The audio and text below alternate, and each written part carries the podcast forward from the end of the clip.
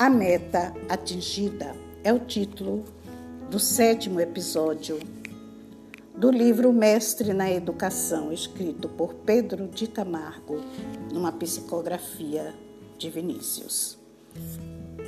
Jesus, o Mestre, nos legou a mais positiva prova de fé no poder da educação.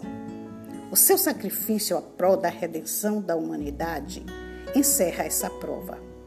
Se ele não alimentasse a crença firme e inabalável na conversão do mal, na iluminação interior do ignorante, numa palavra, na redenção humana, por certo, não se teria consagrado a essa causa, renunciando-se a si próprio até o extremo do sacrifício cruento no patíbulo da cruz. E notemos bem, sua fé nesse particular é integral, conforme se depreende deste solene imperativo dirigido aos seus discípulos: sede perfeitos, como vosso Pai celestial é perfeito.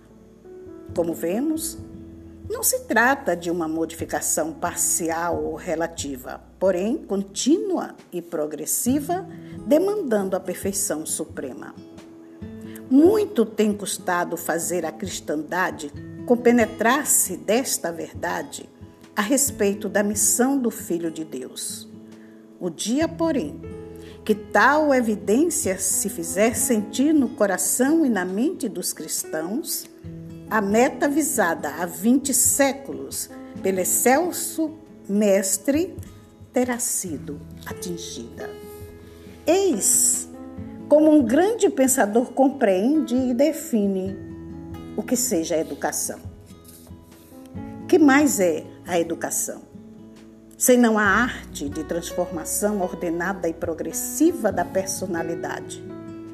Arte que depois de residir na escola em um poder alheio, passa ao cuidado próprio e que, plenamente compreendida nessa segunda fase do seu desenvolvimento, se estende desde o retoque de uma linha, desde a modificação de uma ideia, um sentimento e um hábito, até as reformas mais vastas e profundas, até as plenas conversões que, à maneira de Saulo de Tarso, imprimem à vida inteira novo sentido, nova orientação. E como que apagam dentro de nós a alma que havia e criam uma outra alma.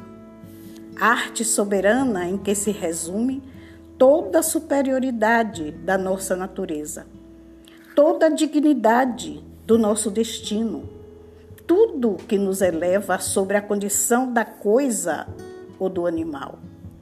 A arte que nos converte não em escravos da fatalidade, porque isso não é próprio de homens, nem o foi dos deuses, mas sim em rivais dela, depois de alcançar que deixemos de ser seus escravos.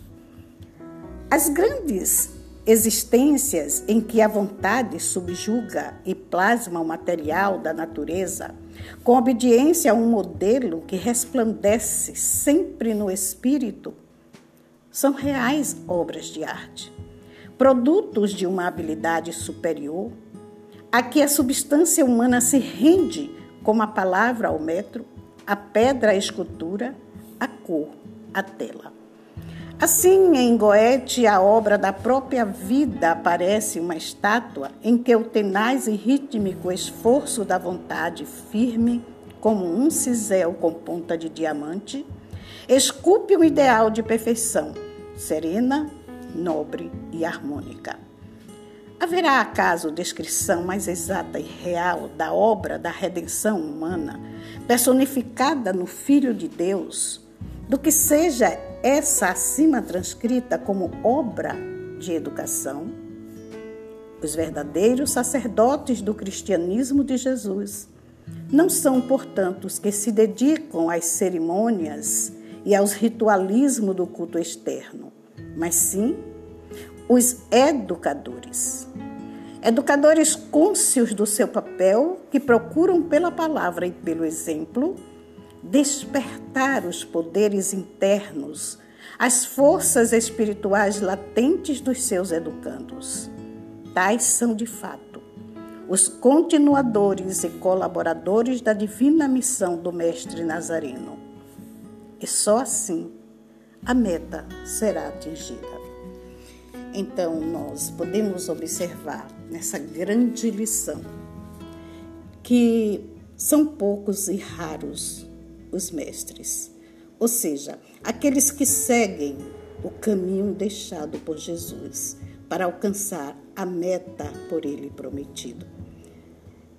Não é na personificação de um professor, de um padre, de um pastor, de um orientador espiritual.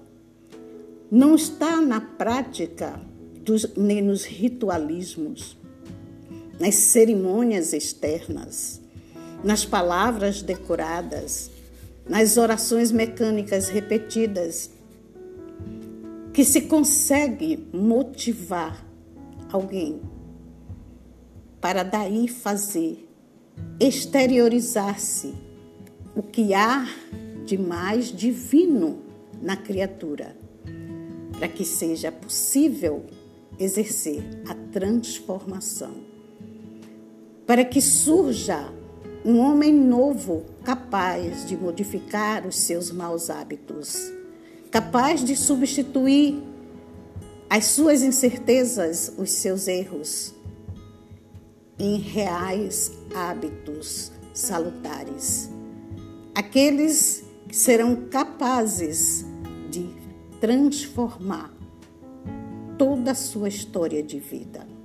Aquele que vai procurar de boa vontade e com alegria compreender os reveses da vida, a necessidade de viver de forma tão cristã com um exemplo tão cristão, que isso sirva como um chamamento, que isso sirva como uma motivação para que outras pessoas despertem e percebam o que realmente significa encontrar a educação.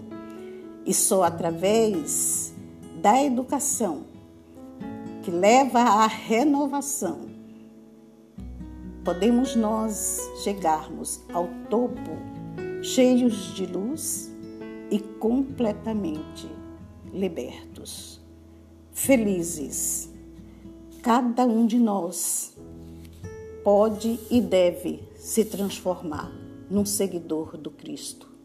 Não por ostentar uma bandeira religiosa, não por se tornar um, um, alguém que sabe demais, que fala demais, que impressiona, que promete, mas alguém que através da humildade demonstra a sua fé, o despertar da sua consciência e é feliz por estar assim seguindo toda uma trajetória de luz como Paulo, era Saulo e depois da transformação passou a ser Paulo, que se transformou tão completamente a ponto de parecer uma outra personalidade.